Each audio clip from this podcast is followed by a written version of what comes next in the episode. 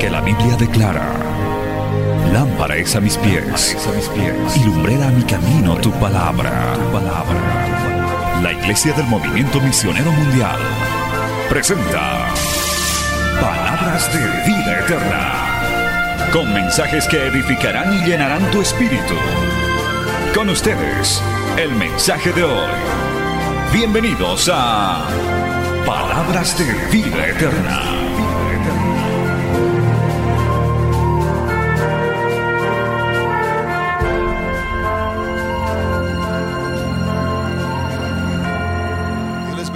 Hermanos. Dios les bendiga a todos. Aleluya. ¿Cuánto damos gloria a Dios? Un gloria a Dios fuerte, hermanos. Gloria al Señor. Bien, amados hermanos, en esta noche, pues mi saludo fraterno a nuestro apreciado compañero pastor eh, Mario Lima, su amada familia, la hermana Liliana, eh, su hijita, eh, a todo el liderato de esta iglesia. Estamos muy contentos en esta noche porque el Señor una vez más nos concede el privilegio, la bendición de poder congregarnos en la casa del Señor, porque no hay un lugar más hermoso que estar en la presencia del Señor. ¿Cuántos decimos amén, hermanos? Gloria al Señor. Eh, bien, eh, como bien hemos estado en estos días, eh, está mi amada esposa, mi hija Mari, gloria al Señor. Y esto ha sido una bendición muy especial compartir con todos ustedes todas estas ricas bendiciones del Señor, porque el Señor es bueno. Amén, hermanos y para siempre es su misericordia. Y vemos aquí pues una juventud eh, eh, muy especial y sobre todo pues eh, receptivos a la palabra del Señor y queremos aprovechar este tiempo para traer esta conferencia o enseñanza en la mañana, de- en la noche de hoy, perdón, y también para todos los amigos, hermanos que nos miran a través de este poderoso medio de comunicación, porque hermano, esto es algo grande que desde Bolivia aquí pues esta transmisión está llegando a tantos lugares y está siendo de gran, pero de gran bendición, gloria al Señor. Así que, ¿cuántos podemos seguir adorando al Señor, hermano? Con todo el corazón, aleluya.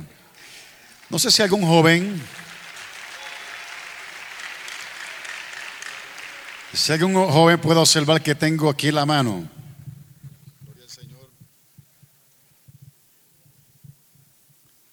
Aleluya. Más ahorita le voy a explicar. Aleluya. Gloria al Señor. Quiero decirle a esta juventud que eh, para ah, antes de entrar a la enseñanza, eh, conozco al Señor desde la edad de 19 años. Entregué mi corazón a Cristo. Eh, vengo de un hogar que no le servía al Señor, pero en medio de ese propósito de Dios, eh, la palabra de Dios me alcanzó a través de este evangelio poderoso. Y de los 19 años, pues he estado sirviendo al Señor y ya llevo pues 37 años de vida cristiana de manera interrumpida, porque el día que acepté a Cristo, acepté al Señor para toda mi vida. Fue una decisión. Y eso es algo importante que los jóvenes deban saber. Si usted tomó una decisión, es para toda la vida. Recibir al Señor como su único y exclusivo Salvador y servimos al Señor dentro de esta obra bendita y donde el Señor nos ha bendecido a través de estos años, no solamente como creyentes, líderes de la iglesia local, porque un día estuvimos sentados ahí recibiendo la palabra, pero el Señor ha sido muy bueno y misericordioso que nos ha bendecido durante todos estos años y Él ha sido bueno. ¿Con cuánto Dios ha sido bueno, hermanos? Así que reiteramos nuestra bendición para todos ustedes. También reciban un saludo de la isla de Puerto Rico. ¿Cuántos recibimos esos saludos gratos? Amén. De toda la iglesia allá en Puerto Rico, especialmente la iglesia que por la gracia de Dios estamos pastoreando, la iglesia del Movimiento Misionero Mundial en la ciudad de Trujillo Alto, la iglesia eh, conocida como la iglesia de la finca, es la iglesia como bien eh, hemos estado recibiendo en estos días a través del pastor y la programación, la iglesia que pastoreó, fundó y administró el reverendo Luis M. Ortiz, fundador de esta obra, y la obra pues permanece, hermano, hasta el día de hoy. ¿Cuánto le adoramos por eso, hermano? Eso ha sido una bendición, una bendición grande para nosotros que ustedes oran por nosotros y nosotros pues seguimos en esta bendición. Vamos a la palabra del Señor porque estamos en esta noche en una segunda eh, eh, temática muy hermosa que el Señor les ha dado a todos ustedes y quiero que por favor tenga la bondad y póngase de pie y queremos compartir el tema que tenemos, gloria al Señor, que es la ética y la sexualidad en el liderazgo y servicio. Gloria al Señor. No vamos a predicar, es una, es una enseñanza, eh, así que usted vamos a leer la palabra primero. Primera de Timoteo capítulo 4, verso 12. Busque la palabra adorando al Señor, porque el Señor es bueno. Primera Timoteo 4, verso 12. Todo aquel que lo tenga, diga amén. Ninguno tenga en poco tu juventud, sino sé ejemplo de los creyentes en palabra, en conducta amor, espíritu, fe y pureza. Y entre tanto que voy, ocúpate en la lectura, en la exhortación y en la enseñanza. Escuche bien, no descuides el don de Dios que hay en ti, cual fue dado mediante la profecía por la posición de las manos del previsterio. Ocúpate en estas cosas, permanece en ella, para tu buen aprovechamiento se ha manifestado todo. Ten cuidado de ti mismo y de la doctrina persiste en ello, pues haciendo esto te salvarás a ti mismo y a los que te oyeren. Oremos, Padre Santo y bueno, Dios de bondad y misericordia, te damos gracias en esta noche por la bendición y el privilegio que tú nos concedes en esta noche poder estar ante la consideración de este pueblo que ha venido a este lugar para reunirse en tu nombre, para invocar tu presencia. Hemos cantado, hemos adorado tu nombre, hemos invocado tu presencia. Ahora te pedimos tu gracia, tu bendición, sobre todo tu sabiduría para poder en esta preciosa noche transmitir tu palabra. Señor, y esta palabra llegue profundamente a la necesidad de cada joven. En el nombre de Jesucristo lo pedimos. Amén, amén. Puede tomar su lugar, gloria al Señor. Quiero que en esta ocasión usted mantenga su Biblia abierta. Gloria al Señor, si tú tienes por ahí pues su, su lapicero, como bien ustedes le dicen acá, eh, su libreta de apuntes, porque queremos en esta noche traer eh, una enseñanza de la palabra del Señor basado en estos dos tópicos, eh, la cual van a ser de gran bendición e inspiración. A nosotros mirar atentamente los versículos que dimos lectura en la noche de hoy, nosotros podemos apreciar precisamente el consejo del apóstol Pablo a un joven llamado Timoteo, hermanos, un joven que había asumido eh, la responsabilidad de pastorear y de estar en estos asuntos de la obra del ministerio, eh, describe precisamente los requisitos que se requieren para ejercer un liderazgo, precisamente un servicio en este punto de referencia en el ministerio pastoral y también para los jóvenes en alguna responsabilidad dentro de la iglesia, dentro del lugar que Dios te ha colocado, en el lugar donde Dios te ha traído, porque Dios te trajo con un propósito. Dios es un Dios de propósito y nos trajo todos con un propósito. Los creyentes que Dios le ha dado la bendición de ir más allá de lo que es común y corriente. Porque hay creyentes que se convierten y se convierten y sirven al Señor, aman al Señor, pero hay otros dentro de esta experiencia, y me refiero a los jóvenes que quieren ir, correr un poco más allá. Quieren ir un poco más allá de las expectativas y de lo que representan los grandes desafíos cuando estamos en esta carrera, porque estamos en una carrera la carrera de la fe, gloria al Señor, para alcanzar la vida eterna. ¿Cuánto damos gloria a Dios? Como ya hemos aprendido dentro de esta obra, el servicio cristiano o el ministerio o el servicio entre la obra del Señor no es una profesión, sino una vocación divina, donde eh, eh, tiene una de las exigencias más altas en el sentido ético, que es el tema que vamos a mirar. Los jóvenes de esta generación especialmente están enfrentando uno de los grandes desafíos y diríamos también eh, tiempos cambiantes de la historia y donde hemos visto que se han perdido los valores, se han perdido la, la moral y dentro de esa referencia, siempre en ese tiempo difícil, Dios ha levantado una generación con propósito. Dije que Dios ha levantado una generación con propósito. Aquí vemos las evidencias en esta noche porque no es algo, diríamos, como que normal de ver tantos jóvenes sentados acá, hermanos.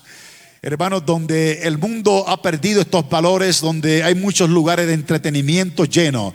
Pero al ver en esta noche un grupo de adolescentes juveniles aquí sentados, siendo alimentados, nutridos por esta palabra, creo que Dios tiene una bendición grande para ti. Dije que creo que Dios tiene una bendición para ti. Aleluya. Una de las cosas que la juventud debe tener en consideración, aleluya, en este punto de referencia es el cambio generacional. Estamos viviendo un momento crucial en la historia, hermanos, porque ya la iglesia de hoy no es la iglesia de 40 años atrás, y hemos visto que hemos estado enfrentando grandes gigantes. Precisamente el, pensamiento postmoderno lo que vemos en el pensamiento del libertinaje, los derechos donde se aprueban la conducta, gloria al Señor, y conductas que no están en armonía con la palabra de Dios. Pero gloria al nombre del Señor que en esta iglesia hay pan de vida, que en esta iglesia se predica la sana doctrina, que en esta iglesia fluye la presencia de Dios, que en esta iglesia fluye el poder de Dios, que en esta iglesia fluye el Espíritu Santo. A su nombre, gloria. Ahora bien, ante el gran desafío que tiene esta juventud y toda la juventud que le sirve a Dios en esta generación, hay que reconocer, escuchen bien, hay que reconocer que estableciendo códigos de éticas, aleluya, para llevar a esta juventud a una orientación no solamente en el aspecto ético, sino una orientación en la sexualidad de acuerdo al modelo bíblico y normas de conducta que nos ayudarán a mantener jóvenes fuertes. Dije jóvenes fuertes, jóvenes revestidos de la presencia de Dios, jóvenes con convicciones profundas. Aleluya. Y yo creo que en esta noche hay uno o más aquí que han sido tocados, que han sido ministrados por esta palabra. Aleluya. ¿Cuánto damos gloria a Dios? Ahora bien, hermanos, ¿para qué los jóvenes necesitan toda esta información, diríamos, de ética y de la sexualidad? Es para ser de bendición para su propia vida y que ustedes puedan transmitir a la generación que no conoce a Cristo que se puede vivir para Cristo en este tiempo que todavía en este tiempo se puede servir a Dios. Aleluya.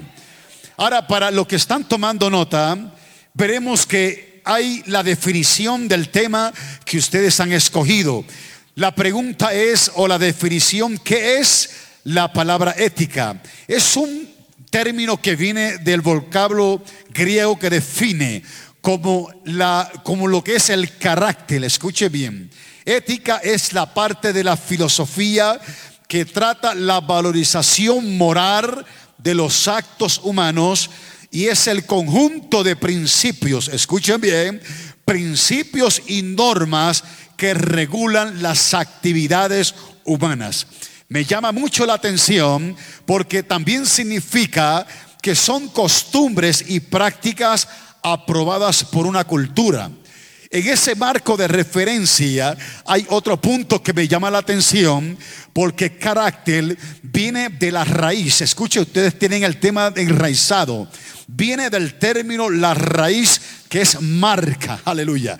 Escuchen bien, es marca. Quiere decir que cuando usted tiene a Cristo, Cristo lo marcó. Cristo me marcó. Y cuando usted tiene una marca, usted tiene una identidad porque la marca habla de identidad. Así, en el otro también definición, el carácter también es la ciencia de la moralidad. Entiéndase que por moralidad es el conjunto de juicios.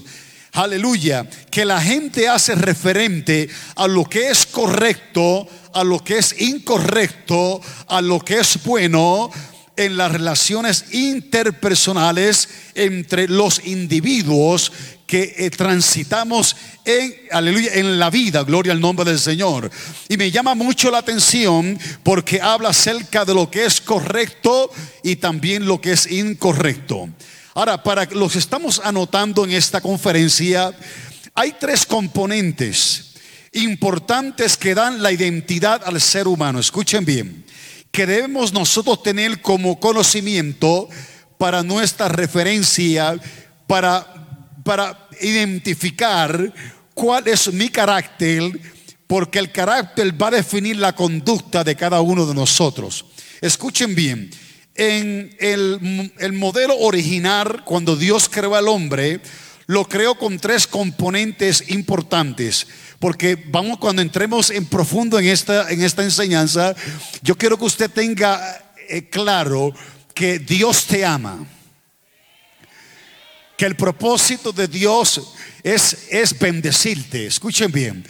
El, el, propósito de Dios es darte a través de esta palabra todo el conocimiento, toda la esencia para que usted pueda servir a Dios, para que usted pueda tener una vida de victoria en medio del pecado, en medio de las amenazas, en medio de la tentación y usted salga victoriosa, victoriosa en toda circunstancia. ¿Cuánto damos gloria a Dios? Entonces, en el modelo original de la creación, Dios hizo al ser humano con un temperamento. ¿Qué es el temperamento? El temperamento es, es algo innato, es la constitución heredada en la creación, es la dimensión biológica, el origen genético. Escuchen bien, joven, pero en ese, en ese punto de referencia, el temperamento de nosotros, los seres humanos, no es modificable. Aleluya. En cambio, el carácter, escuchen bien el carácter, porque vamos a mirar el carácter. El carácter es adquirido, se adquiere. Es la constitución de hábitos aprendidos, educativos cuando vamos a la escuela, cuando vamos creciendo y vamos teniendo relaciones interpersonales. Es la dimensión biológica que está asociado a, a la parte social. Es un origen genético donde es aprendido, o sea, vamos aprendiendo, porque cuando vamos a la escuela aprendemos la materia, ¿no? Gloria al Señor, porque en la educación es importante. A diferencia del temperamento y el carácter, el carácter es modificable. ¿Cuánto damos gloria al nombre del Señor? A su nombre sea la gloria.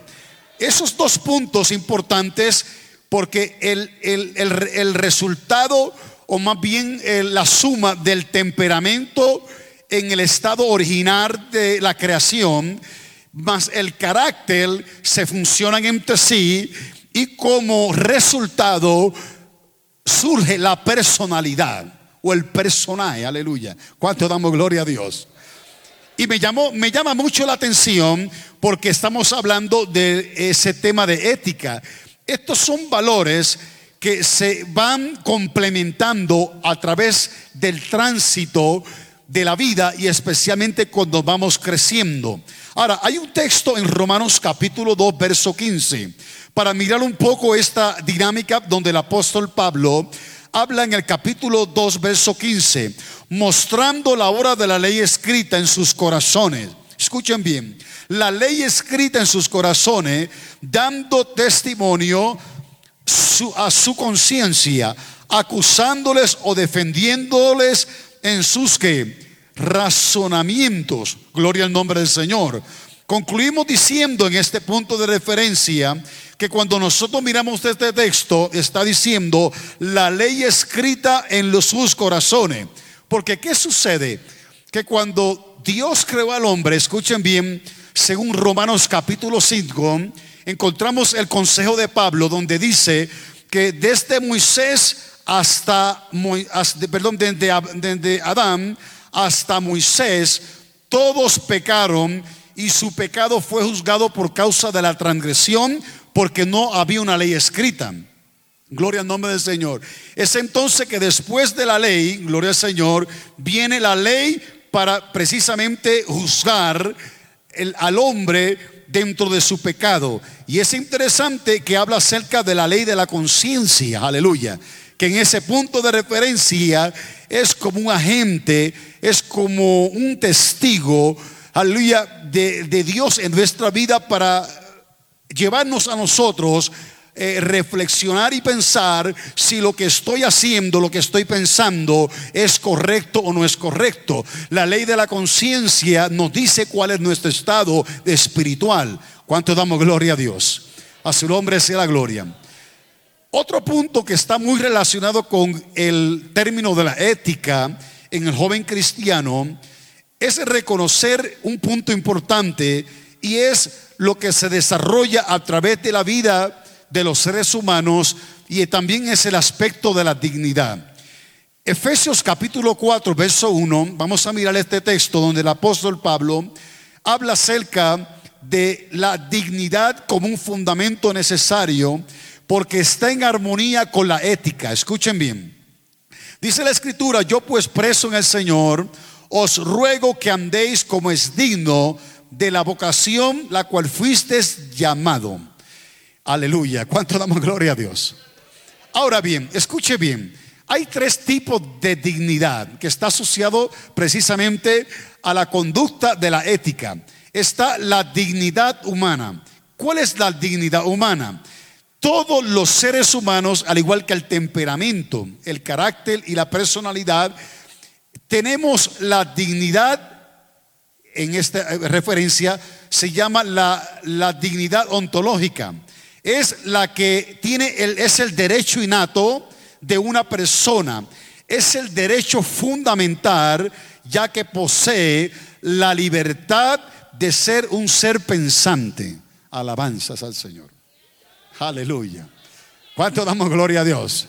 So, Dios creó al, al hombre, a la mujer, al joven, todo, como un ser pensante. Entonces viene con esa dignidad esa dignidad humana. Ahora bien, la otra dignidad es la dignidad moral. Gloria al Señor. La dignidad moral está relacionada con el comportamiento de una persona con la sociedad. La dignidad moral se transforma en la dignidad social. Es en este punto de referencia que quiero que usted mire acá. Cuando los niños, o usted o yo cuando éramos niños, nacimos y ah, hubo un momento de nuestra vida, desde el primer año, como hasta los cuatro, por ahí, cinco años de ahí, que estábamos en un estado de inocencia. No había maldad de nosotros.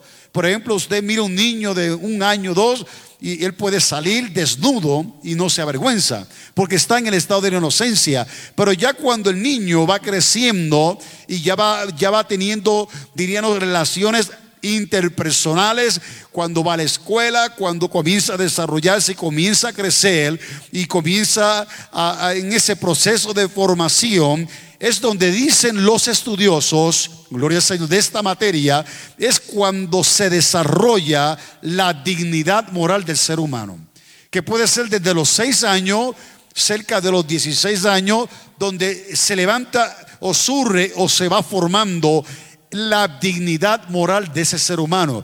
Por eso es importante instruir los niños en la palabra de Dios. Por eso para los padres es importante que usted traiga a los niños a la casa del Señor. Alabanzas al Señor. Aleluya. No es un capricho, no es, es algo necesario porque el ser humano, el niño tendrá esa, esa dignidad moral. Y la tercera dignidad se le llama la dignidad real, o sea, la dignidad de realeza, no real, realeza. Esa dignidad se recibe de parte de otras personas. Aleluya. Esta es la que se adquiere a través de un legado, se recibe a través de la dignidad que ha mostrado las evidencias de la, de la humildad, servicio y apoyo el que obra, gloria al Señor, en ese punto de referencia. Hay un pasaje en el Antiguo Testamento que siempre me ha llamado la atención cuando hablo acerca de la dignidad real y es en el libro de Números capítulo 27, verso 20. Quiero que lo mire ahí un momento. En Números capítulo 27, verso 20. Y este pasaje nos habla de Moisés cuando fue a presentar a Josué delante de los príncipes de Israel para poseer la tierra prometida. Dice, y pondrás tu dignidad sobre él para que toda la congregación de los hijos de Israel le obedezcan. Este pasaje me llama la atención porque por regla general, dentro de lo que era eh, el uso eh, normal o cotidiano, cuando se iba a presentar un líder, se, utilizaba primeramente el, el derramamiento de la unción del Espíritu Santo, pero en este caso, cuando Moisés reúne a todos los líderes de los príncipes de Israel, especialmente presenta a Josué, hijo de Nun, que no se apartaba del tabernáculo. Aleluya. ¿Cuánto damos gloria a Dios? Este joven fue creciendo eh, eh, a los pies de un liderazgo, de una, de una trayectoria tremenda. Y este joven, pudo ver el, el, ministerio de Moisés a través de los años, a través de esos 40 años, y cuando llegó el turno de, de, esa transición es cuando se revela aquí la dignidad, la importancia de la dignidad, en este caso, porque dice la escritura que él puso su dignidad sobre él para que toda la congregación de los hijos de Israel lo obedecieran. En otro punto de referencia, él era perteneciente a la tribu de Efraín, no era perteneciente a la tribu de Leví, pero Dios en este punto necesitaba un joven que había sido formado, que había sido, eh, eh, había sido procesado, porque hermanos, Dios nos conoce. Si Dios te plantó en esta casa, si Dios te puso en esta casa, Dios es capaz a través del ministerio, a través de la obra de Dios, al derramar y poner en tu corazón aquellas cosas necesarias como es la dignidad para poder ministrar los misterios de Dios. ¿Cuánto bendecimos al Señor? Aleluya.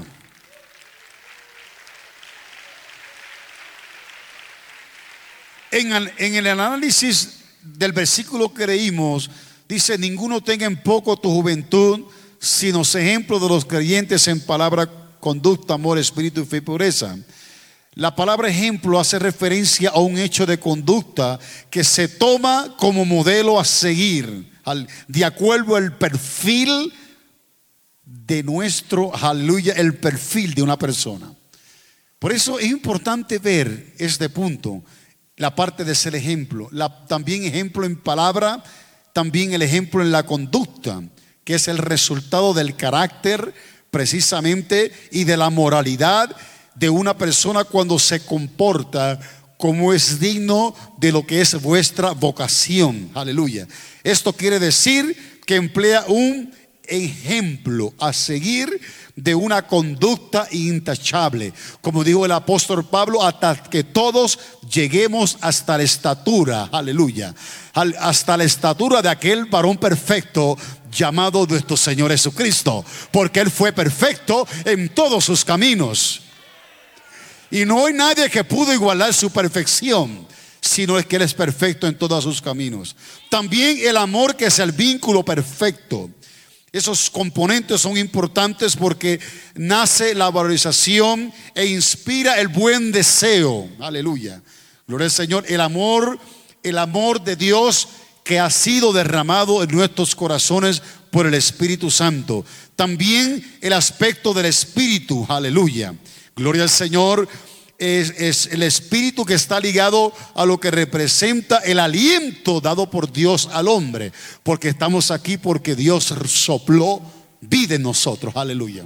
Fue Dios quien nos dio vida a través del espíritu, el soplo de aliento de Dios, pero también nos reforzó la vida cuando vino el Espíritu Santo sobre nosotros como creyentes.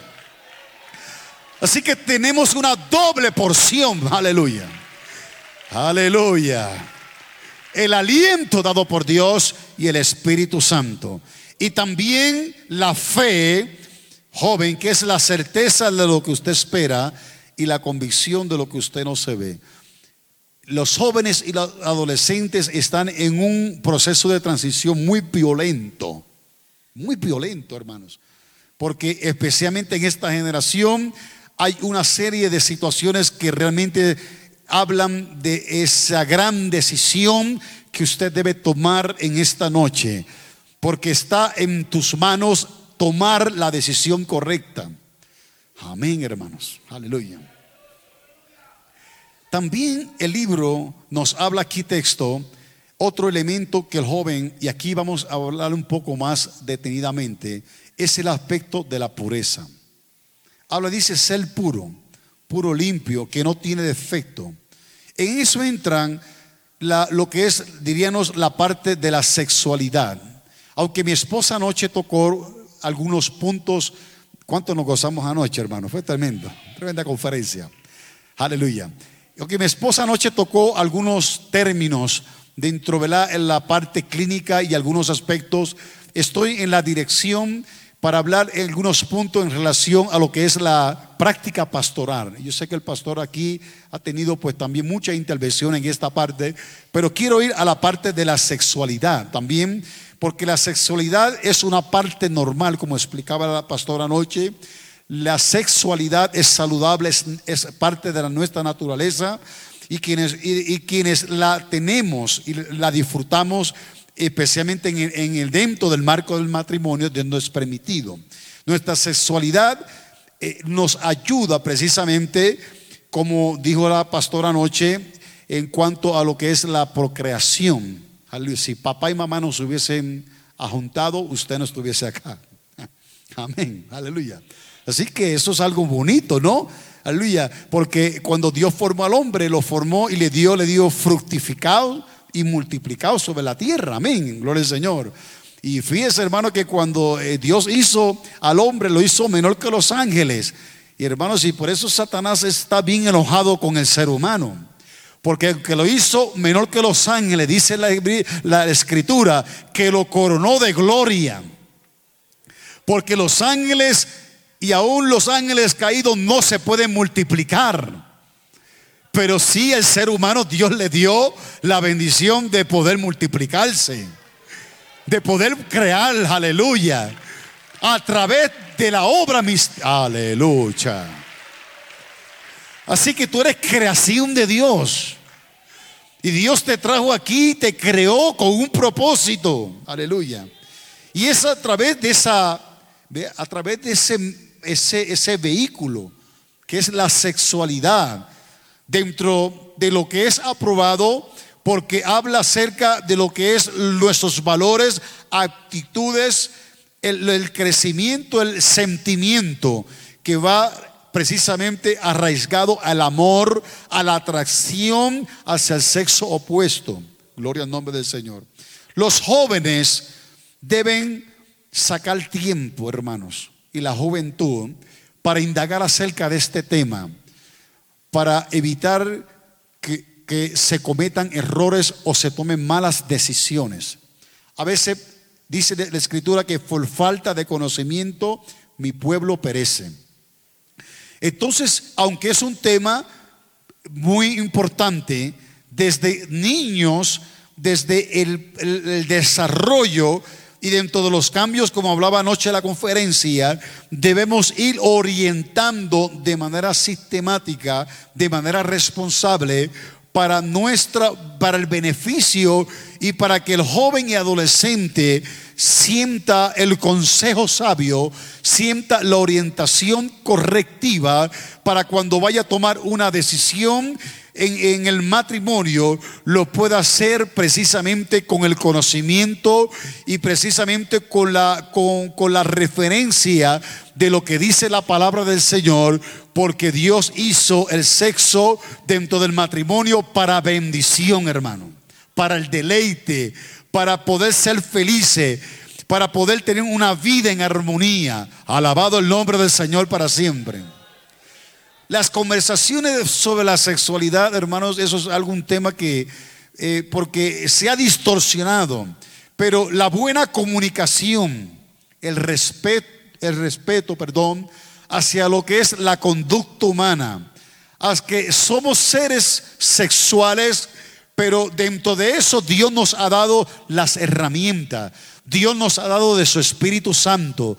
Dios nos ha dado la palabra para que en el proceso de la toma de decisiones podamos tener, hermanos, en nuestra consideración como referencia el consejo bíblico que es la palabra de Dios. ¿Cuánto le adoramos, hermano? Quiero ir al, primer punto que quiero, es, lo que el Señor puso en mi corazón, pastor y lo voy a traer de esta manera para que vayamos a la palabra. Quiero hablar de la trampa de la impureza.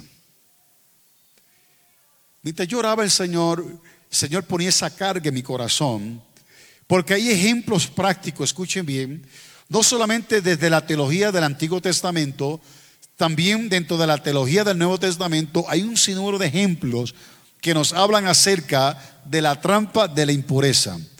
Libro de Proverbios capítulo 7, vaya conmigo ahí a la Biblia, gloria al Señor, Proverbios, que fue escrito precisamente por Salomón, habla aquí algo muy interesante y me llama mucho la atención porque presenta precisamente qué hay que hacer dentro del aspecto cuando somos o somos atrapados o viene la tentación acerca de la impureza.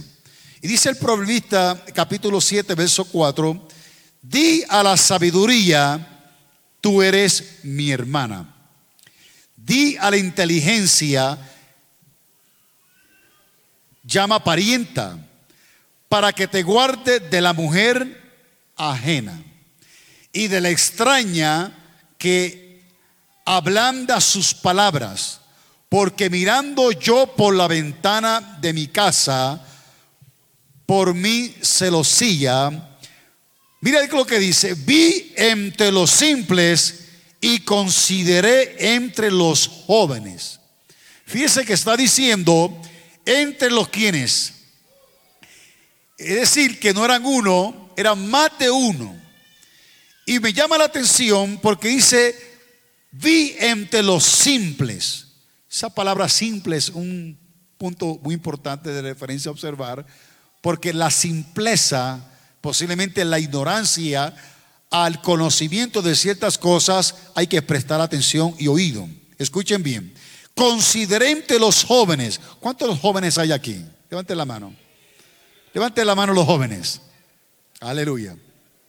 Dice, entre esos jóvenes, a un joven falto de qué? de entendimiento.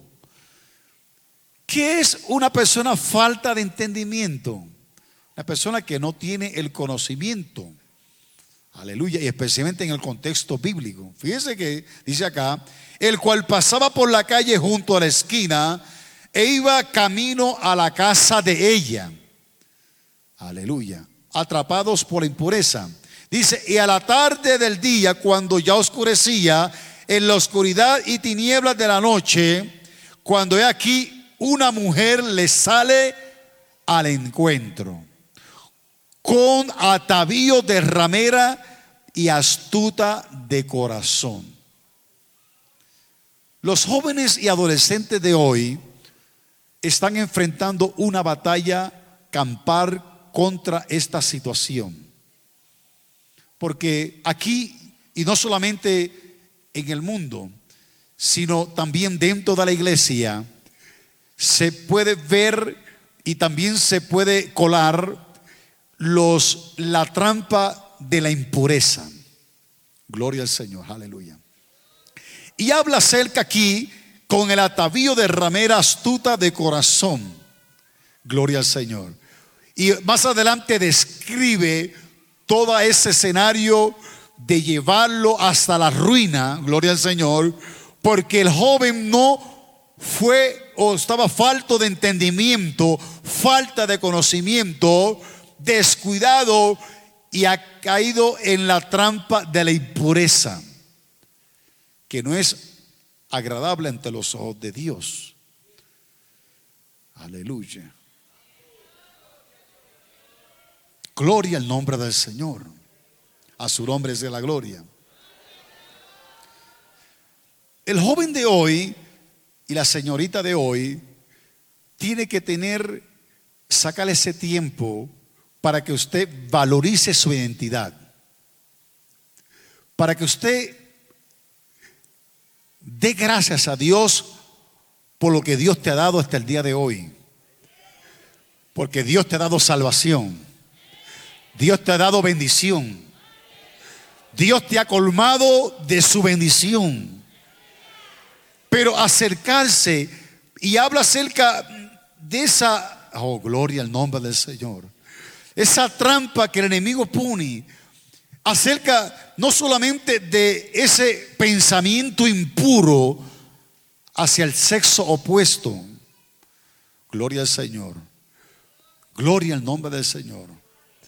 Sea la manera que sea, pero aquí hay un punto de referencia, porque habla acerca, cuando esto ocurre, habla acerca de lo que es la oscuridad y las tinieblas, donde es arrastrado precisamente por el pensamiento impuro que hay que reprenderlo en el nombre de Cristo, que hay que echar fuera todo espíritu de, de impureza, en nuestra mente, en nuestro corazón, para poder salir victorios en el nombre de Cristo. Porque si a través de la escritura vemos que allá en el Antiguo Testamento un joven llamado José, que estuvo allá como mayordomo en la casa de Potifar, dice que este joven fue tentado por la mujer de Potifar, pero dice la escritura que resistió la tentación cuando vino los pensamientos, porque él rechazó acostarse con la mujer de Potifar, porque José tenía raíces profundas de convicciones espirituales y no iba a permitir que un momento de placer pudiera destruir el propósito de Dios. Así que eh, en ese momento de cualquier pensamiento impuro o tentación, porque ser tentado no es pecado, es ceder a la tentación. Y vemos que José logró escapar, correr, aleluya, para no caer, porque la decisión la tomó porque tenía principios y valores y era un joven que tenía entendimiento y sabía la naturaleza de Dios y sabía que Dios tenía un propósito con él. Joven, cuando usted reconozca que Dios tiene un propósito contigo, usted lo va a pensar antes de actuar. Alabanza del Señor. Todos damos gloria a Dios.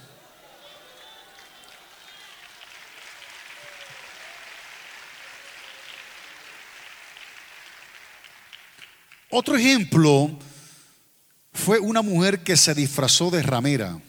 Eso está ya en el capítulo 38 de Génesis. Tamar, ¿se acuerda eh, esta, esta historia de Judá? Gloria al Señor. Porque después, y eh, está en el capítulo 38, verso 1, aconteció en aquel tiempo que Judá se apartó de sus hermanos y se fue a un varón adulamita que se llamaba Ira. Y me llama mucho la atención porque después que José había sido vendido por sus hermanos, Judá, que era el cuarto hijo de Jacob, se apartó de sus hermanos y se decidió mudarse. Y dice que llegó a este lugar y allí él se casó, procreó una familia, tuvo dos hijos, Er y On, y también allí contrayeron matrimonio con una joven llamada Tamar. Y es interesante que en esa referencia ocurrieron unas situaciones allí indeseables porque aquellos jóvenes no le dieron descendencia y era porque vertían cuando estaban en el lecho con ella y dice que Dios se enojó con ellos y los mató. Gloria al Señor. Y dentro de ese punto de referencia, gloria al Señor, surgió entonces la gran crisis, hermanos, especialmente, porque al ella quedar totalmente desamparada, sin descendencia, Gloria al Señor. Ella aprovechó la oportunidad para disfrazarse como una ramera y dice la escritura que engañó allí a Judá. Gloria al Señor, acostándose con él y procreando hijos. Gloria al Señor. Dentro de ese aspecto, hermano, escuche muy bien, el aspecto de engañar y el problema de, haber, de haberse disfrazado. porque el término personalidad habla de un disfraz, de un disfraz, se disfrazó para engañar, gloria al Señor, y detener, hermanos, gloria al Señor, en cierta medida, alabanzas al Señor, todo aquello que afectó el entorno de aquella familia. Gloria al nombre del Señor para siempre. También otro ejemplo la vemos en la familia de Jacob, que sabemos que tuvo 12 hijos, pero también tuvo una hija llamada Dina. Esto me llamó la atención porque dice Génesis 34.1, búsquelo conmigo. Y el capítulo 34, verso 1, me llama mucho la atención porque dice, salió Dina, la hija de Lea, la cual está, había dado a luz de Jacob para ver las hijas del país. Esta joven decidió salir a dar, como decimos, saca una vuelta por allá, darle un paseo. Pero ese paseo le costó a ella algo caro, hermanos. Alabanzas al Señor. Ella se apartó del entorno de la familia, del lugar donde ella estaba acostumbrada a estar. Estaba, estaba junto con su familia. Estaba cerca del entorno, que, aunque habían ciertas situaciones difíciles, como fue el caso de José y otras situaciones, pero por ser hija allí única ante los hermanos, esta joven era protegida por sus hermanos. Pero dice la escritura que ella salió un día, aleluya, gloria al Señor, y como leímos en el texto, para ver las hijas del país. Hay que tener cuidado con quién joven usted se relaciona. Con quién, como decía la pastora anoche, con quién usted intercambia información. Alabanzas al Señor. ¿Cuáles son las amistades que usted está eligiendo? ¿Cuáles son las personas que usted está comunicando? Gloria al Señor. Y esta joven toma esa decisión de salir del entorno de la seguridad, del lugar que era seguro para ella. Porque cuando usted se sale del lugar de la seguridad del entorno, usted puede correr peligro, o yo puedo correr peligro. Gloria al Señor. Entonces ella, fíjese que el texto dice, y me llamó mucho la atención porque ella salió para ver la silla del país. O sea, ella quería conocer cuáles eran las costumbres de las jóvenes que estaban allá. Aleluya. Qué terrible, hermanos. Aleluya. Gloria al Señor. Ahora, ¿qué sucede? Pero allí ocurrió algo que cuando la vio Siquem, hijo de Amón Ebeo, escuchen bien, príncipe de aquella tierra. O sea, el, el que puso, la persona que puso los ojos en ella no era cualquier persona. Era hijo de Amón Ebeo, príncipe de aquella tierra, dice que la tomó y se acostó con ella. ¿Y qué hizo con ella? La deshonró. Alabanzas del Señor. Lo que hemos tratado casos en la pastoral de jóvenes que han sido deshonradas, sea por un pariente cercano, sea por algún, hasta un creyente, hermanos. Gloria al Señor, porque se da de todo.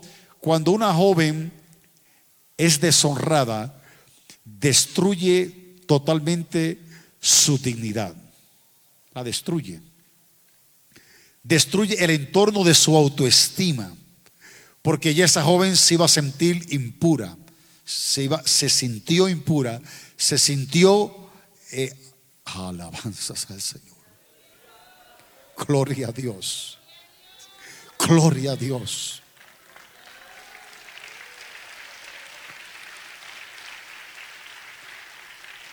Fíjese que esa vueltita, lo, que le tocó, mire, en cualquier vueltita o cualquier salida que usted haga, le puede costar caro. Por eso cuando papi te dice, no vas a salir para allá, obedezca. Cuando papá te dice, no salgas allá, es porque algo Dios te está librando. Oh, gloria a Dios. Cuando el pastor te diga, no es tiempo de esto, obedece la voz del pastor. Porque el pastor es, es diligente de conocer el estado de sus ovejas. Y si, si Dios te ama, hermanos, y si tu mamá te ama, no va a querer lo peor para usted. Pero aquí estamos que la deshonró. O sea, fue un acto sexual de deseo y no de amor. Al principio, fue la primera impresión. O sea, el acto que hizo este joven no fue un acto que estaba enamorado. Él, él se enamoró de la belleza posiblemente de esta joven, Dina, y la deshonró, se acostó con ella y la deshonró. Y el verso 3 dice, pero su alma se apegó que a Dina, y la hija de Lea, y se enamoró de ella y le habló el corazón de ella. Este es el segundo punto. Gloria al Señor. Es que este hombre parece que esa joven era sumamente hermosa. Aleluya. Era una muchacha. Pero en este punto de referencia, al enamorarse de ella, hermanos, ya lo había dañado. Porque las relaciones eh, sexuales antes del matrimonio acarrean consecuencias. El acto sexual es permitido dentro del marco del matrimonio. No puede ser a través de la fornicación. Porque dice Corintio, porque ni aun la fornicación se nombra entre vosotros. Entonces, a veces hemos encontrado casos de jóvenes activos sexualmente dentro de las iglesias. Y no están enamorados de la joven, es simplemente un deseo, atracción sexual, pero no de amor propio. Porque cuando es un amor un amor puro hacia una joven, hermano, usted va a respetar a la joven. Usted no la va a deshonrar. Todos damos gloria a Dios. Cuando yo me enamoré de esta joven que está aquí, aleluya, a practicar, aleluya.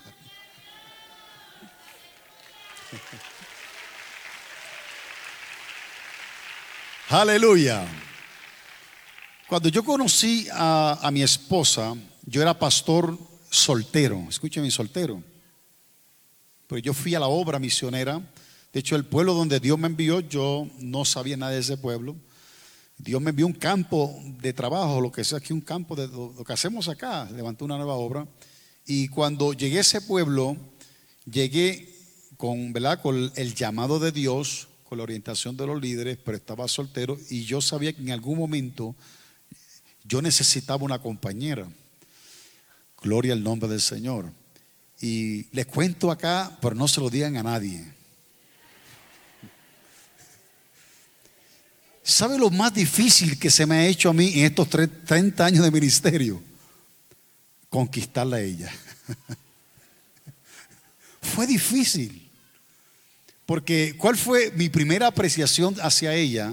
Escuchen bien, cuando yo hice la primera visita pastoral, porque como ella explicó en el testimonio, en el programa, hoy sus padres se unieron al movimiento misionero mundial, y cuando fui a, hacer una visita, una visita a ellos como familia, sin haber nada porque tampoco yo la conocía, donde primero hubo una atracción, fue un retrato que la vi. Alabanzas al Señor. Pero había dos jóvenes una tregueñita y una rubia, que es la hermana de ella. Y yo casi estaba explotando por dentro porque yo quería preguntar si eran solteras o no. Estaba como que haciendo trabajo de investigador. Alabanzas al Señor. Y la que es mi suegra me dice, no, eh, la rubia, ella es casada, tiene un hijo, pero la tregueñita, y mi corazón comenzó a latir un poco fuerte. Ella es soltera. Y yo dije, oh my God, yes. ¿Cuánto damos gloria a Dios?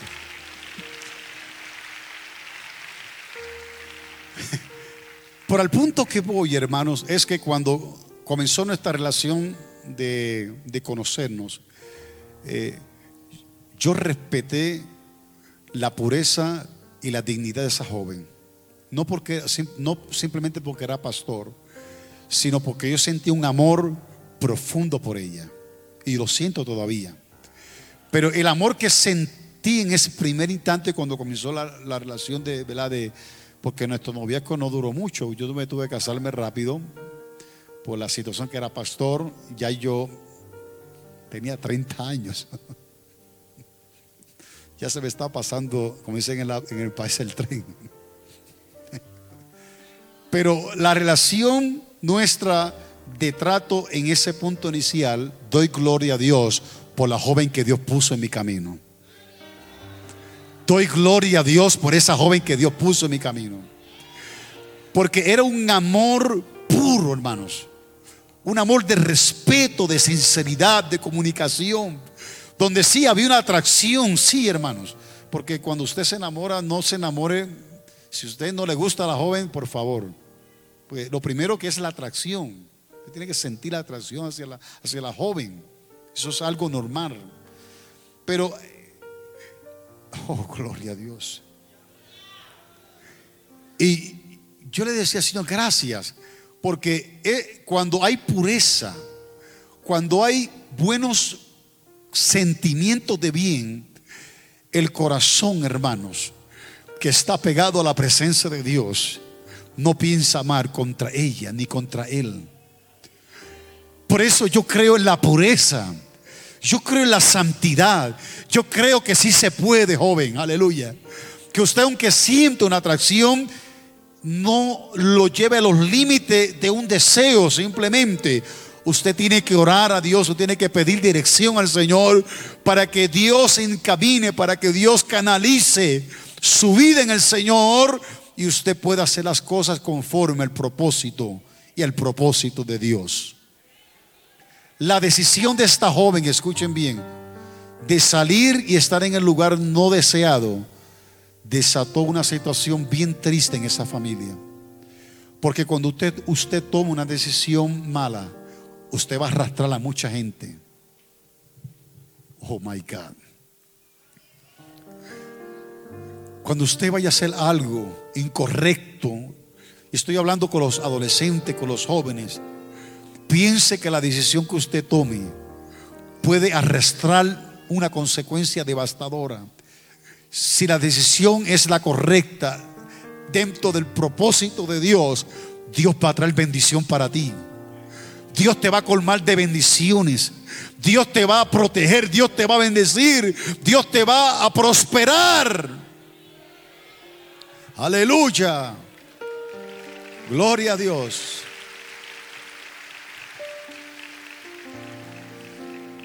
La situación fue que cuando la familia se, entregó, se enteró, hermanos, se formó una fuerte en esa familia. Allí se levantaron sus hermanos. Oh, gloria a Dios. Especialmente, hermanos, los hermanos. Porque siempre en una desobediencia habrá alguien, habrán dos, tres o cuatro que sean lastimados. Y eso es lo que queremos evitar en estas conferencias cuando hablamos de esto cuando hay algo que no va a funcionar, piense que su decisión puede afectar a tu mamá, puede afectar a tu papá, puede afectar a tus hermanos, puede afectar o va a afectar la iglesia. Nos afecta a todos. Por eso estamos aquí. Por eso yo estoy aquí, hermanos. Porque Dios ha sido bueno. Porque Dios ha sido bueno. Y los hijos de Jacob respondieron a Siquén, mire, ¿qué pasó aquí?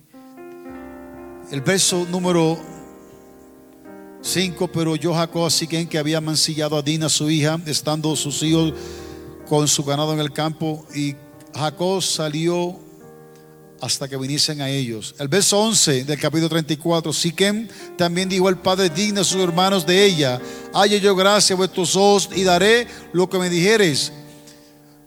Su padre trató de interceder para que dejasen la joven, pero ellos le respondieron los hijos de Jacob y a, los, Amón su padre con palabras engañosas en cuanto a lo que habían amanciado a su hermana digna. Le dijeron, verso número 14, no podemos hacer esto para dar nuestra hermana a un hombre incircunciso porque entre nosotros es abominación. Verso 15, más con esta condición nos complaceremos si no habéis de ser como nosotros, se circundice, se circundice, perdón, entre vosotros todo varón. Y cuando eso ocurrió, escuchen bien, verso 25, sucedió que al tercer día, después de la circuncisión de los adomitas, escuchen bien, el verso 34, 30, capítulo 34, verso 25, pero sucedió que al tercer día, cuando sentían ellos el mayor dolor, dos de los hijos de Jacob, Simeón, el segundo hijo de Jacob, y Leví, hermanos de Dina, tomaron cada uno espada y vinieron contra la ciudad que estaba desprevenida y mataron a todo parón. Y Amón, dice el verso 26, y Amón y a Siquén, su hijo, lo mataron a filo de espada y tomaron a Dina de la casa de Siquén y se fueron. Hubo una matanza, hubo dolor, hubo sufrimiento. Aleluya. Quiero hablar del otro aspecto en esta conferencia de las pasiones y su efecto en la conducta humana. Romanos 6, Romanos 1, 26. Mire lo que dice Romanos 1, 26. Por eso Dios los entregó a pasiones vergonzosas,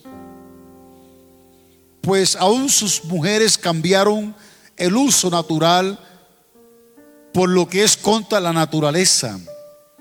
Aquí habla algo muy tremendo aquí el libro de Romanos, de las pasiones vergonzosas. Romanos 5, 7, 5. Porque mientras estábamos en la carne, las pasiones pecaminosas que eran por la ley obraban en nuestros miembros llevando fruto de muerte. Otro versículo en Gálatas capítulo 5. Allí en el verso 24 estoy citando, pero los que son de Cristo han crucificado la carne con sus pasiones y deseos. ¿Cuántos somos de Cristo aquí, hermanos? Levante sus manos usted de Cristo. Lo dijo el Señor, todo lo puede en Cristo que me fortalece. Así que los que han, son de Cristo han crucificado, aleluya, en la carne las pasiones y los deseos. Colosenses 3:5 son consejos prácticos. Colosenses 3:5 Haced morir pues lo terrenal en vosotros, fornicación, impureza, pasiones desordenados malos deseos y avaricia, que es idolatría. El apóstol Pablo también, hablando al joven Timoteo, capítulo 2, verso 22 de segunda de Timoteo, vaya conmigo también a este versículo. Gloria al nombre del Señor. Le dice el apóstol Pablo, huye también de las pasiones juveniles. Gloria a Dios. Sigue la justicia, la fe, el amor y la paz con los de corazón limpio que invocan al Señor. ¿Cuántos invocamos al Señor en esta noche? ¿Cuántos podemos invocar el nombre de Cristo? Ahora Santiago 4.1 dice, Santiago 4.1, ¿de dónde vienen las guerras y los pleitos entre vosotros? No es de vuestras pasiones las cuales combaten en nuestros miembros. Y Santiago también capítulo 5, verso 17 día, 5, 17. Dice, Elías, escuchen bien, un profeta de Dios, era hombre sujeto a pasiones semejantes a las nuestras. Pero ¿qué hizo Elías? Oró fervientemente para que no lloviese. Y no llovió sobre la tierra por tres años y seis meses. Estos versículos que hemos leído en la noche de hoy nos dan como un perfil, nos da como una referencia que estando en Cristo lo podemos vencer. Que estando propiamente con la decisión de seguir los pasos de Jesús, el Señor nos dará la fuerza para vencer las pasiones juveniles, para buscar la orientación divina, para buscar el rostro de Dios, para ser fortalecidos en el Señor en su palabra, para que salgamos victoriosos. Y la decisión que yo tome hoy va a tener una repercusión en el día de mañana. Lo que usted decida hoy, si yo tomo la decisión hoy de qué, de servir, de ponerme en las manos del Señor, habrá bendición. El otro punto que voy a mirar es el peligro de una mente cauterizada. Romanos capítulo 1, verso 21. Vaya conmigo ahí. Creo que lo leímos algo atrás. El peligro de una mente cauterizada. Hay que trabajar con esto, hermanos. Porque hay jóvenes y adolescentes que su mente se ha cauterizado. Escuchen bien. Pero dice aquí, pero habiendo conocido a quién, a Dios, no le glorificaron como a Dios, ni le dieron gracias, sino que se envanecieron en sus razonamientos, en su necio corazón fue entenebrecido. Profesándose el sabio, se hicieron necios. Verso 22. Verso 23. Y cambiaron la gloria del Dios incorruptible en semejanza de hombre, corruptible de aves y de cuadrípodos. Dice, y de reptiles. Oh, gloria al nombre del Señor. Hay que escapar del peligro de una mente cauterizada, porque nosotros hemos conocido al Señor. Y el Señor no nos ha dado espíritu de cobardía, sino de amor, de poder y de dominio propio. El Señor nos ha puesto para llevarnos de gloria en gloria y de triunfo en triunfo en Cristo Jesús. Aleluya. Ahora, por último, hermanos, hay unas verdades prácticas, jóvenes y adolescentes. Y cuando, te, cuando toque este texto, eh, me llamó la atención porque hace poco mi hija se graduó de la Universidad eh, Interamericana en Puerto Rico y dentro de los que hacían eh, en la graduación, que se graduaban los estudiantes, uno de los jóvenes hizo un doctorado en esta parte de la teología bíblica. Y él hizo un exégesis de este pasaje que vamos a mirar rapidito para que lo miremos. Son verdades prácticas de la naturaleza porque somos de la naturaleza pecaminosa. Nosotros venimos cargando el pecado de Adán. Amén. Él traspasó la muerte a los hombres a causa del pecado. Pero dentro de esta verdad práctica, el apóstol Pablo, yo quiero que busque conmigo porque lo vamos a leer detenidamente esos versículos. Capítulo 7, verso 15 de Romanos. Verdades prácticas de nuestra naturaleza pecaminosa. Esto que voy a leer no lo dijo cualquiera, cualquier hombre. Esto que está aquí en la palabra no lo dijo un neófito, no lo dijo una persona sin conocimiento, lo dijo el apóstol Pablo, un hombre de una trayectoria extraordinaria, un hombre con una visión misionera, pero entró en esta temática para hablar de ciertas redes prácticas que están dentro de la escritura y él expresa de la siguiente manera. Mire lo que cita, dice él, porque lo que yo hago no lo entiendo. Escuche bien, vaya, vaya procesando lo que voy leyendo. Mira, él dice, lo que yo hago no lo entiendo, pues no hago lo que quiero, sino lo que aborrezco, esto hago. Ahí estamos nosotros, ¿verdad que sí? ¿Nos ha sucedido eso? Sí.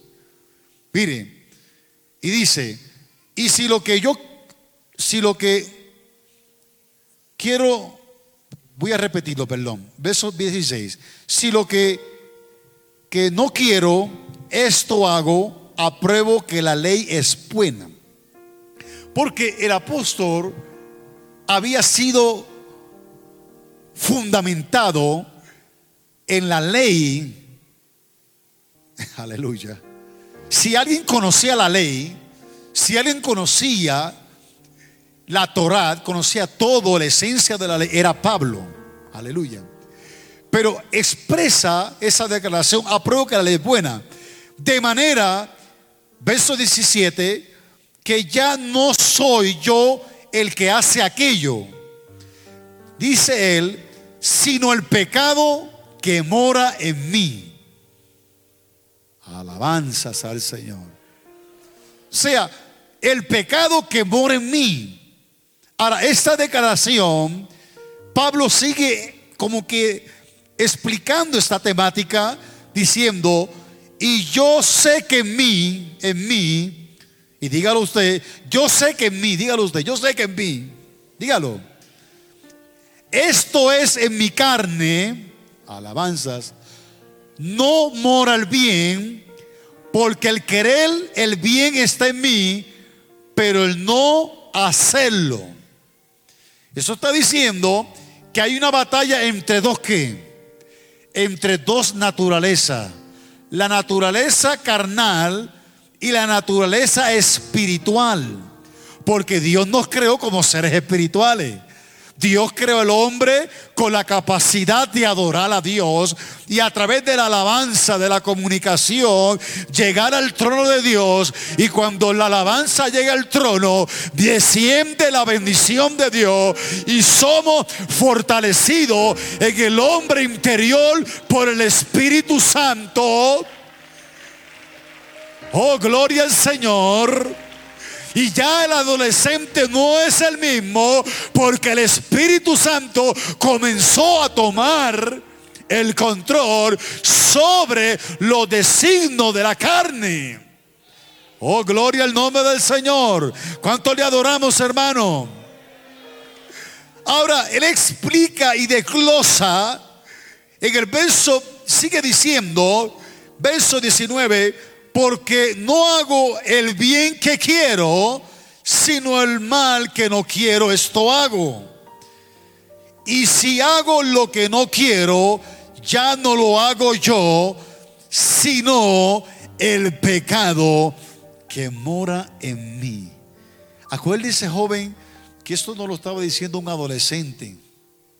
Esto lo estaba diciendo un hombre de una trayectoria, hombre de grandes batallas, Oh, gloria al Señor. Así que, queriendo yo hacer el bien, hallo esta que, esta ley, que el mal está en mí. Oh, gloria a Dios.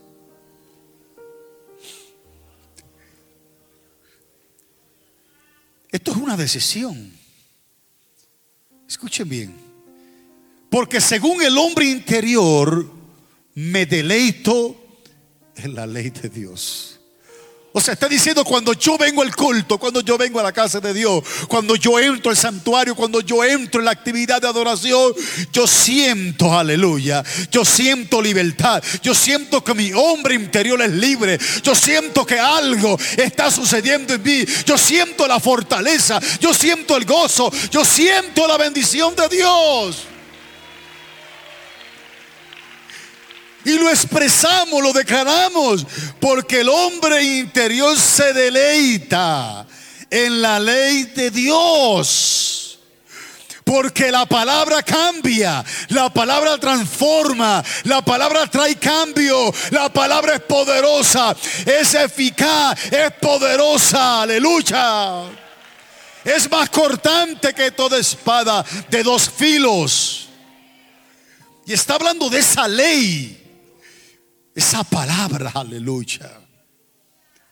Esa palabra que cuando estamos pasando por la prueba, por la tentación, y a veces nos tiramos de rodilla, pastor, y no tenemos una palabra, no tenemos que expresar porque nos sentimos vacíos, nos, nos, sentimos mal. Pero cuando usted dice, no, yo cito la palabra, yo quiero deleitarme en la ley de Dios, yo quiero entrar al santuario, aunque me sienta como me sienta, yo quiero entrar al santuario, yo quiero adorarte, yo quiero que tú me visites.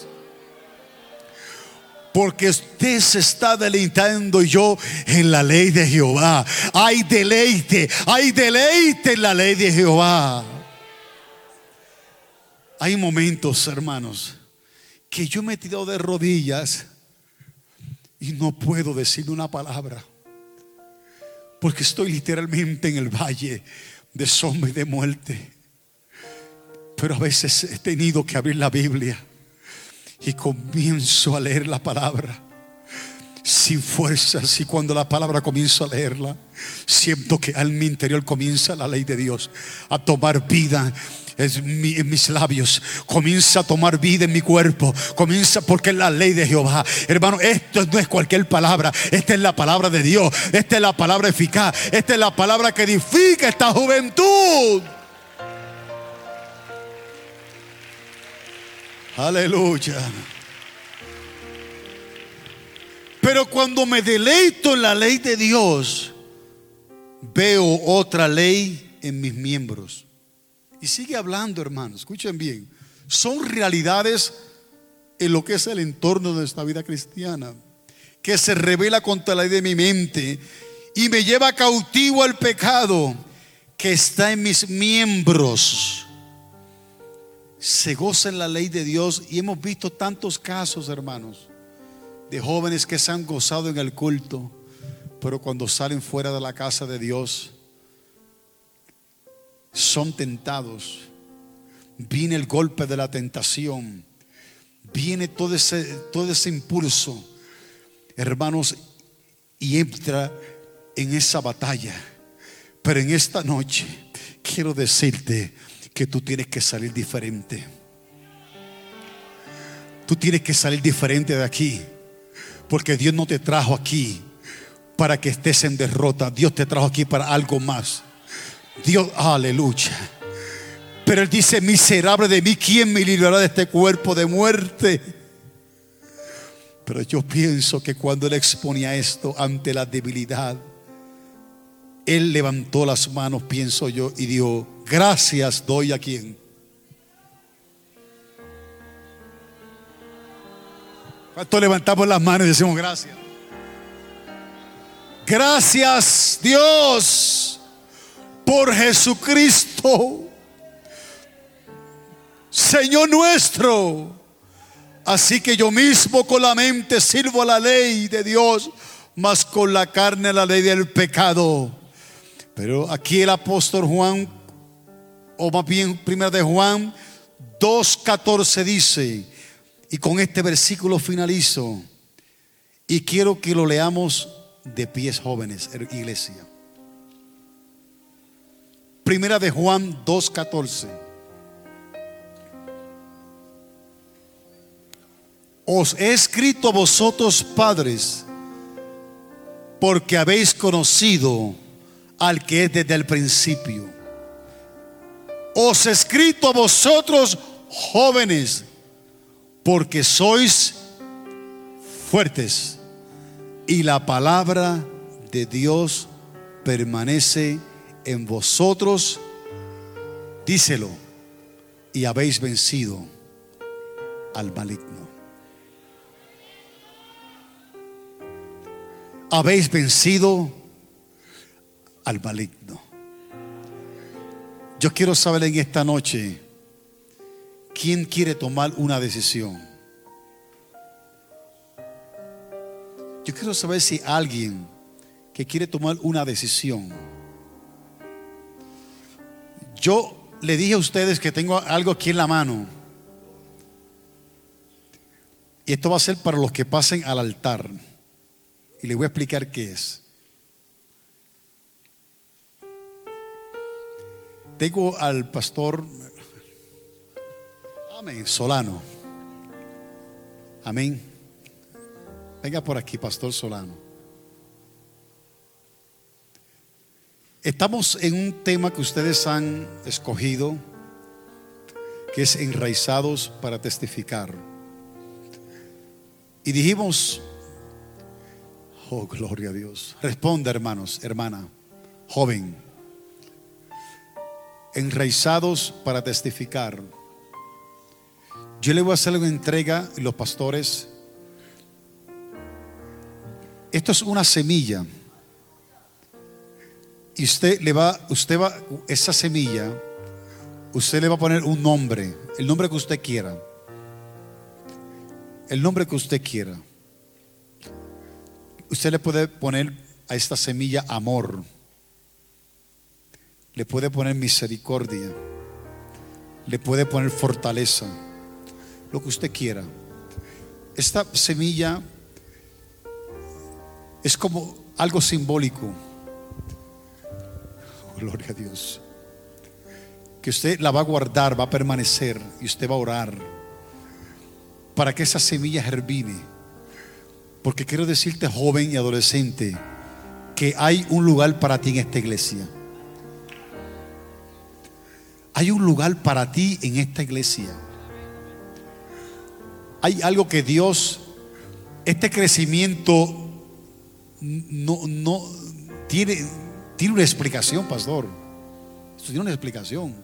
El crecimiento de esta iglesia es que estos jóvenes que están aquí, aleluya. Yo quiero saber aquí, vamos a entregarla. Una semilla. Y hemos traído la palabra, la enseñanza, y queremos repartir. ¿Qué joven más desea decir, yo quiero llevarme una semilla a mi casa? Usted puede guardarla en la Biblia como usted quiera, pero póngale nombre a esa semilla. Porque Dios la va a enraizar. Usted a. Voy a pedir a los pastores, si podemos, acá a la pastora, como podamos, repartirlas. Es algo que Dios puso en mi corazón. Aleluya. Para esta hermosa juventud. Mientras el grupo de adoración nos acompaña en algún cántico de adoración, también extendemos un llamado. Mire qué lindo, que muchos jóvenes están pasando. Hay muchos jóvenes que están pasando. Te entrego esta semilla simbólica y ponle un nombre. Aleluya. Dile, Señor, aquí estoy. Mire qué lindo, hermano. Mucha juventud está pasando. Den un fuerte aplauso, hermano, al Señor. Aleluya. Vítalos, el grupo de adoración nos entona una, una alabanza.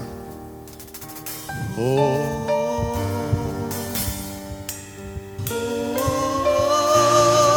Aleluya. Qué lindo es su nombre. Aleluya. Sí, Señor.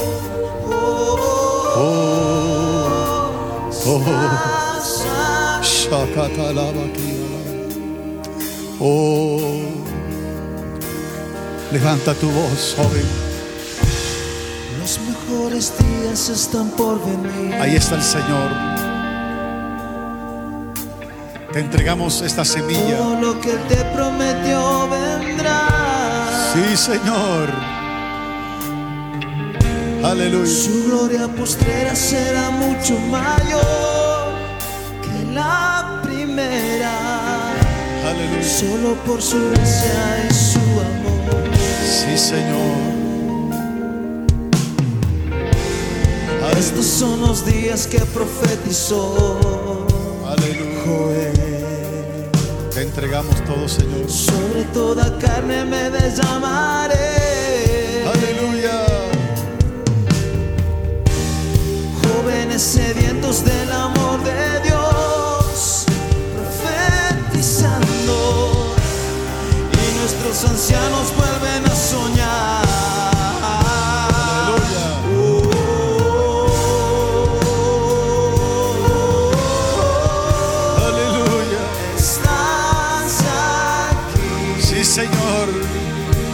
Aquí está mi semilla.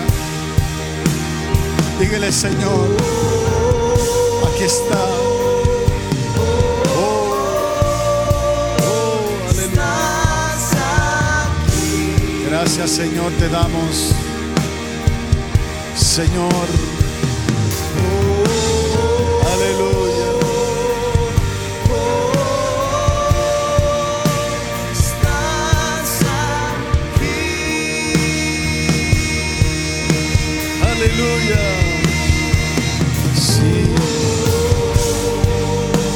Gracias, Señor. Aleluya.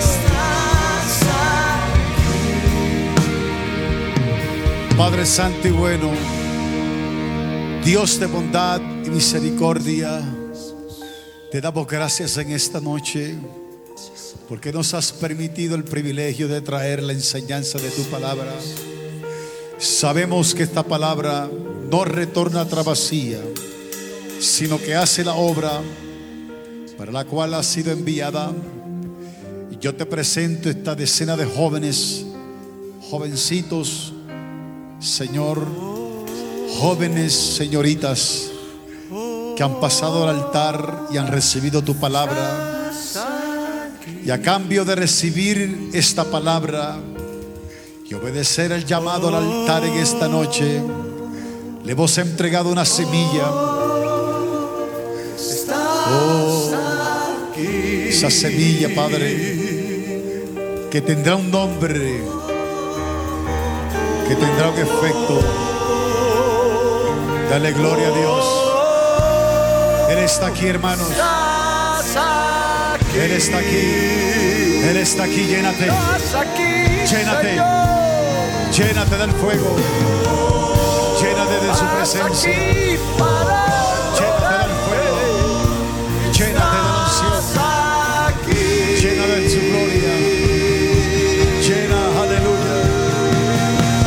Señor. Aleluya.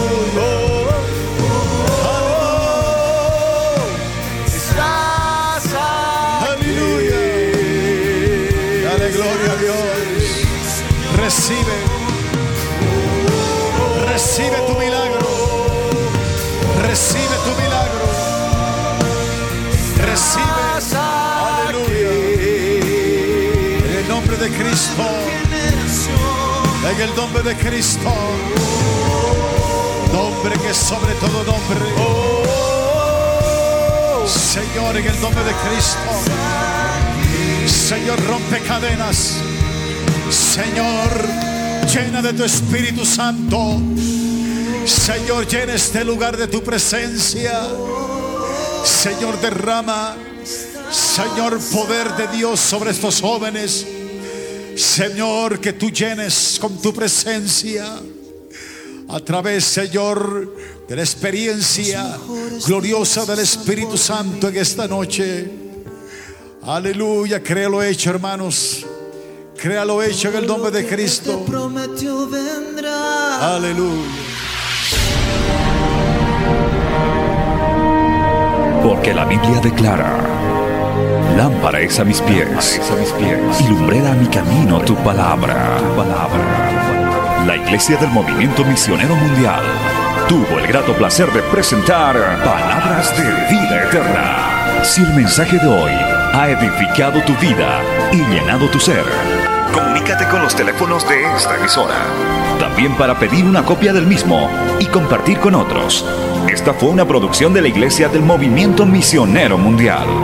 Gracias por tu atención. Hasta la próxima. Hasta la próxima. Hasta la próxima. Hasta la próxima.